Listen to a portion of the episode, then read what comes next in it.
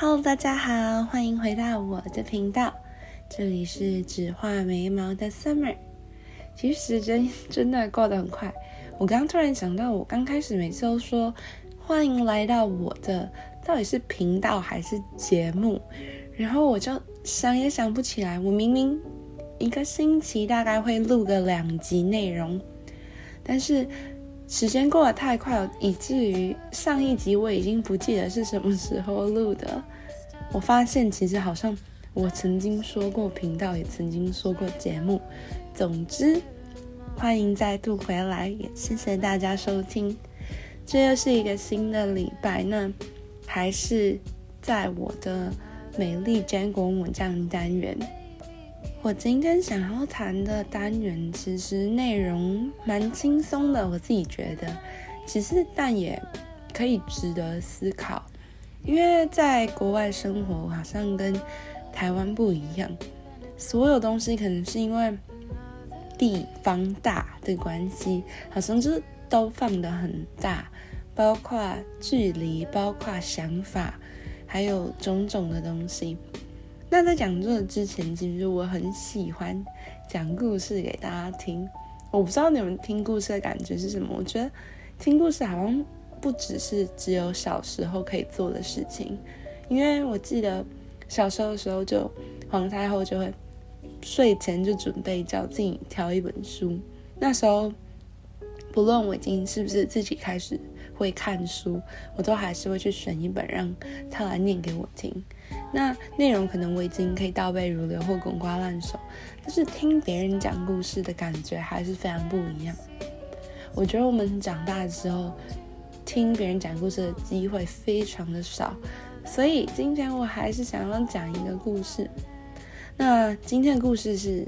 英文的故事，但是我保证它真的很简单。它我不是要考英文听力或什么，我就选一个简单的，那我小时候听过、印象深刻的故事来讲一下。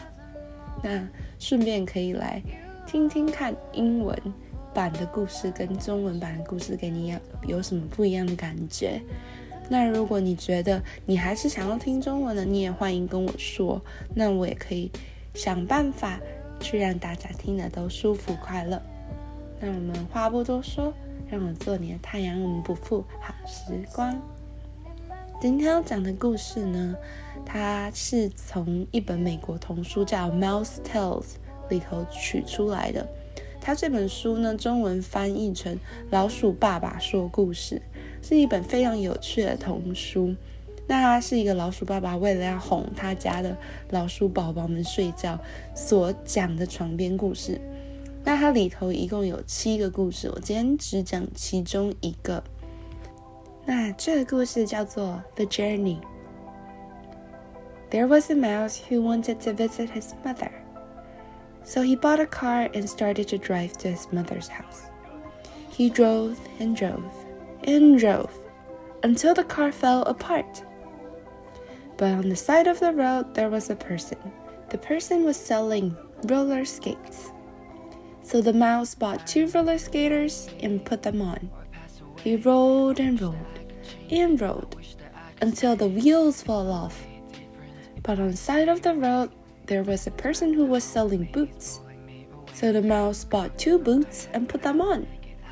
He trumped and trumped, trumped and trumped, until there were big holes in the boots. But then on the side of the road, there was a person that are selling sneakers. So the mouse bought two sneakers and put them on. He ran and ran, ran and ran, until the sneakers were all worn out. So he took the sneakers off and walked. He walked and walked, walked and walked, until his feet hurt so much that he could not go on. But on the side of the road, there was a person who was selling feet. So the mouse took off his old feet and put on the new ones. He ran for the rest of the way to his mother's house. When he got there, his mom was so glad to see him. She hugged him and kissed him, and she said, Hello, my son. You're looking fine. And what a new feet you have. The end. 这个故事超级可爱，而且很短， 但是很确实的表达出地方大的不方便。这只小老鼠呢，我大概相信你们都已经听懂，所以我快速三十秒之内把它结束。有一只小老鼠住在很遥远的地方，然后它去找它妈妈，所以它要跋山涉水开车去找它妈妈。可是它的车子坏掉了，所以它就换了一双溜冰鞋。它溜冰鞋坏掉了，所以它就换换一双靴子。它靴子坏掉了，所以它就换一双跑鞋。可是它跑鞋坏掉，它把跑鞋拿掉用走的。可是它脚坏掉了，它就换一个新的脚。终于看到妈妈的时候，妈妈就说：“哇，新的脚哎，完结。”那我觉得这个故事可爱的地方不止于它很生动的表现出小老鼠为了见到它妈妈要经历多重困难。那其实看这本绘本的时候，它有画很多小老鼠在这个文字之中，我就印象很深刻。尤其是看到小老鼠在换脚的时候，你知道，我小时候就笑到不行，真的太可爱了。走到要换脚哎，不过我确实是有就是。感同身受，因为在台湾的各位可能很方便的大众运输交通工具有捷运呢，有公车，就算没有公车也有计程车。那如果可能真的是需要去到外县市的话，还有客运之类的，就对我来说真的蛮方便。在国外生活久了之后，时间观念会有点崩坏。比如说我从家里可能。住的离学校有一小段距离，但是不会到太远。平常上下课的时候搭公车是四十分钟，我都觉得非常的近。然后如果要走路去一个地方，可能走一个半小时，我都觉得还可以接受。但想象如果我在台北好了，说我要走走路一个半小时去买面包，这样听起来是不是有点好笑？所以，我真想分享的是，就是地方大带给我们到底有什么影响。第一点，除了我说的，就是时间概念会被无限的放大之外，它真的会影响到生活的步调。虽然说我可能是也算是在城市、中小型城市、哎，中大型城市生活的人类，但是我并不会觉得。这里的步调会让我跟台北一样有紧凑的感觉。这里的人除了很明显的有上下班时间的塞车以外，不得不抱怨一下，因为我们只有一条高速公路从呃其他的地方进到江桥，就是城市中心这样。那我不知道你们可能幻想一下好了，想象一下，所有的人大部分。虽然现在心态有点改变，但是基本上不会去直接住在市中心，因为他们可能会是有自己的房子跟自己的家庭在比较离市中心远一点点的地方。那这样的话，每天上下班就是要进城上班这样感觉。那好，每天上班下班就只有这个时段，你会发现到高速公路堵得特别严重，就是完全停止。但除此之外，其实就是很轻松的上班，然后下班。那中间的时间，你也不会看到很多人急凑的走来走去、晃来晃去。我觉得疫情也有可能影响，影响到我已经忘记大家呃挤在一起的样子是什么。但是。给我的感觉就是从来不会是像台北那样那么急凑热闹、那么密集的。或许纽约、东京这种大城市还是有，但是至少在我住的这个城市，我会比较感受不到那种急凑的感觉。我把它归类于因为地方大、空间大，那时间感就会放大这样。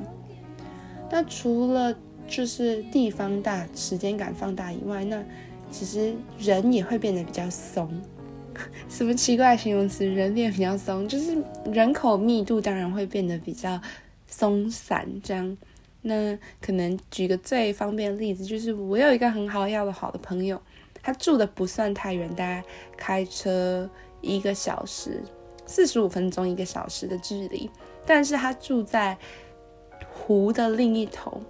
所以去到他家，我需要过一个桥，可能就是很像，可是就是十倍的关渡桥这样。那就是每次要见面的时候，就有一点像刚刚故事里小老鼠的感觉，需要经历一番时间的花费跟车程的劳顿才能见到他。那变成就不会像台湾这样这么方便的说，哎，约吃晚餐啊，这种事是不可能发生的。因为如果你说，哎，约吃晚餐啊，当你们真的见到面吃完晚餐的时候，可能就已经变成宵夜了。那地方大人稀疏，就变成会有影响到接下来这一点。我觉得真的非常重要，也影响我非常多，就是。你就会有变得很多很多的时间，你是要跟自己去相处，跟自己去对话，然后一个人去生活的。就算是说，如果你有另一半或者是有家人在，但是其实你的空间是非常足够。就是，嗯，想象一下，是你是一个行动的泡泡吗？这好好笑啊！就是你们有看过那个泡泡足球，对不对？就是一个人站在中间，然后头大大，然后透明色的泡泡，然后你可以跟别人撞来撞去。当然，这个泡泡当然不是具体的，只是我觉得在国外生活久就会有这种感觉。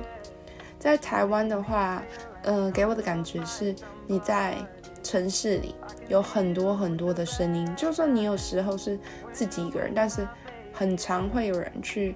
戳到你的泡泡，打扰到你泡泡，或者是跟你的泡泡融合，这样不见得是坏事，但是久而久之就会变得比较习惯是重叠的泡泡。那到了国外的话，我自己习惯的生活方式就是不是说孤僻或者是宅在家里，就算我会见到人，跟很多人互动，但是我自己的泡泡一直都在。那其实对我有一些朋友而言，他们会跟我说。那你国外是不是很无聊，就很孤单、很寂寞啊？其实乍听之下有一点，因为毕竟地大、时间大，然后也不会有什么太多的交集，那看起来就是都是一个人这样子。但其实我觉得反而一个人会很忙，因为你有很多事情需要要去想，不是说 overthinking，也不是说就是每件事情都要非常的纠结，但是。你有很多的时间去反省，也不能说反省，反省好像太沉重。去思考自己为什么要这样做，或者是要怎么做会更好，也可以去充实自己。我觉得我有好几集的 podcast，其实我也不太记得。我觉得第一集的 podcast 就有有关讲到怎么去规划，怎么去。有目标怎么去充实自己？那在其他集数里和威尔都会有提到说，要怎么去把生活变得就是富足，然后让自己更进步。我觉得这应该是我在国外生活给我很大的收获，因为听自己的声音其实真的很变态，就是你自己太清楚了，那要把它剖开，然后重新想过一次，真的是一个非常 非常。变态跟需要勇气的事情，但是我又觉得，反正人生在世嘛，就是短短这几年不好好做这件事情，我觉得以后一定会后悔。也不是说要跟孔子一样一日三省吾身，我觉得可能三省我真的是做不到，但是至少就是有空的时候就想起来啊，我是不是要怎么样怎么样做？虽然不是说生活在台湾。就是太吵杂不太好，我也蛮羡慕台湾很方便，但是我觉得有时候有一些吵是你不愿意的吵，就是你可能本来很想要专心做一些事情，但是因为太方便了，距离太近了，然后就有人说哦，那我们怎么样好了？那原本你规划好要做的这件事情，可能就会有因为其他事情而有所变动，或者是说比较容易被打扰到吗？那我今天想分享一下，要怎么做才能好好的养成一个自己的 routine，就是自己的一个习惯。就算你不是生活在跟小老鼠一样超级超级远、超级超级不方便、需要换脚才能得到的地方，也能 create，就是创造出一个很宽广的空间给自己。我觉得，嗯，不论是现在是学生，还是已经在工作的你们。可以把一天之中，你可以观察一周生活，比如说你一到五可能有几天都是一样的行程，或者是一到五每天都是一样的行程。你可以观察你早上起来第一件做的事情是什么。如果每天都一样的话，那它就是一个你的习惯。那如果每天都不一样的话，你其实可以定一个你觉得不错的好习惯，譬如说早上起来第一件事情睁开眼睛，不是去拿你的手机看有没有人找你，而是用力呼吸，就是腹式呼吸。怎么讲？躺在床上肚子呼吸两三次之后，睁开眼睛，想一下今天我要做什么事情。听起来很好笑，你可能觉哇，我要赶时间都来不及了。但仔细想想，这应该只大概占你不到一分钟的时间。你可能觉，那我要跟闹钟争取时间多睡一分钟啊？那其实可以慢慢的把前一天晚上睡觉的时间早一分钟。我知道对大家长大而言，晚上是真的很珍贵的时光，感觉好像你就真正拥有了些什么。然后熬夜其实也不是真的不想睡觉，就只是觉得哇，一天又这样过完了，我赶紧抓住最后的尾巴，好好的珍惜这种感觉。但是我觉得要帮自己多出一些空间，多一些缓冲，可以让自己有多一点跟自己相处的时间。这些事情都要先想过一遍，不是说一定要写下来，就是跟国高中生一样，一节课是几点到几点，什么时候下课，什么时候打发草，什么时候放午饭。但是就是大概要有一个时间 block，嗯，时间砖块不对，时间空格不对，哎呦，反正就是时间区块，对，天哪，时间区块的概念。早上的话，我可能要处理学校或者公司的事情。吃完午饭之后，我可能又有另外一件事情处理。那中间会有一些空隙的时间，你可以想，那我今天排一点点小小的事情，我做了什么？比如说，那我去念一点我想看的书，或者是我听几首我想听的歌，或者是我去找几家想吃的餐厅，这样都是自己去想做自己想做的事情。利用琐碎时间，然后习惯了之后，你就可以发现你自己其实也可以做很多事情。然后还有什么啊？对我想要分享一句话，他是这样说的：他说，清欢是一种生活姿态，是一种寻找自我的方式，它来自我们对平静、舒淡、简朴生活的追求和热爱。它在复杂的世界里。努力做一个简单的人，淡定从容的过好每一天。清欢是什么意思？其实我觉得就是清淡欢喜。我要该怎么讲？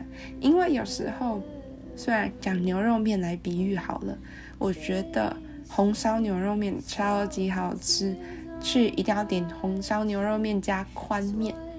但是年纪大了之后，发现也不是发现，就是知道。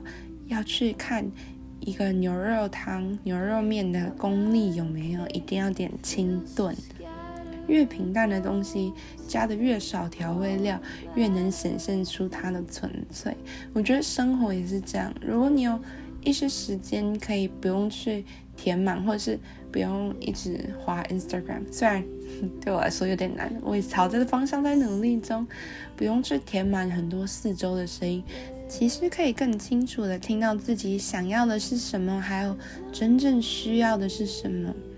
有时候我会想说，那何必呢？我就是 YOLO，美国人超喜欢说 YOLO，就是 You only live once。那我怎么不快快乐乐去生活？但是其实我觉得那种快乐是快乐，没错，我同意，我也觉得很好。但是就是为平淡清欢这种快乐，其实也真的很快乐。就是体会过会有一种不太一样的感觉吗？它会给我就是一种很安定的感觉，就像你泡一杯热茶，或者是热奶茶，或者是红豆汤之类，你放在前面，你就会看到那个白色的烟这样慢慢的飘起来，然后你就慢慢的闻到那个甜甜的味道。嗯，我觉得这件事情都是我们要去努力的，就是。多点时间去跟自己相处，不要害怕，然后好好的想一想之后，不要用因为就是觉得习惯就把空闲时间填满很多不必要嘈杂的声音。嗯，哇，我的天哪，怎么会从小老鼠地大的故事讲到帮自己心灵开空间。其实这样也蛮合理的。我真的很希望大家也都可以找到自己属于自己的大空间。虽然目前可能还买不起大豪宅，但是先把心灵变得很宽阔，这样也是不错。最后，在结束这一集 podcast 之前，我想分享一个很好笑的小故事，只是关于在国外生活久了之后，对于空间跟时间感放大的趣事吗？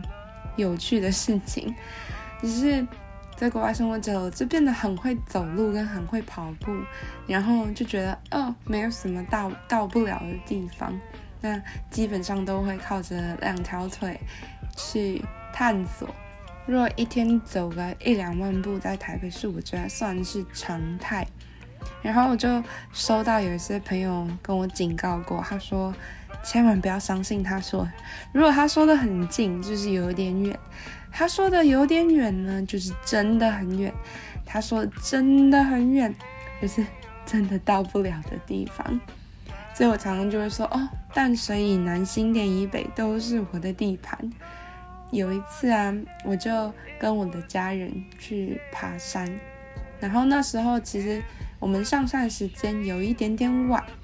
然后到顶峰会是一个很漂亮的景色，我就跟大家说：“哎，加油，我们应该快到了。”然后我就从大概刚开始三分之一就已经鼓励他们说：“我们快到。”我们就爬爬爬爬爬，就爬。我说：“哎，只有五公里啊，快到了。”然后就爬一爬，爬到最后，他们说：“到底到了没有？”那时候天已经下山了。我说：“就快到了。”然后他们就说：“ 你你从一开始就说已经要到了。”就最后我们还是有成功看到那个景色，但是发现来回其实是在九公里这样，让九公里是我们完全没有意想到的远。